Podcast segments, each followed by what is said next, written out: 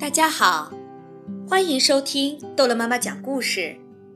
今天，逗乐妈妈要讲的故事叫做《阿丽的红斗篷》。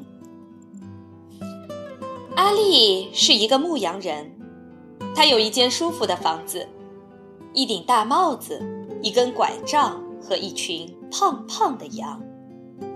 可是每一个人都说：“可怜的阿丽。”他实在需要一件新斗篷，所以到了春天，阿里就把羊身上的毛剪下来，洗干净，再用刷子把羊毛梳直，然后阿里把毛纺成纱。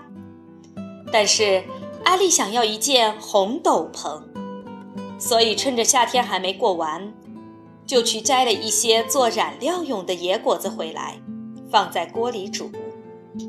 然后，阿丽把纱放在野果子熬成的汁里，染成红色。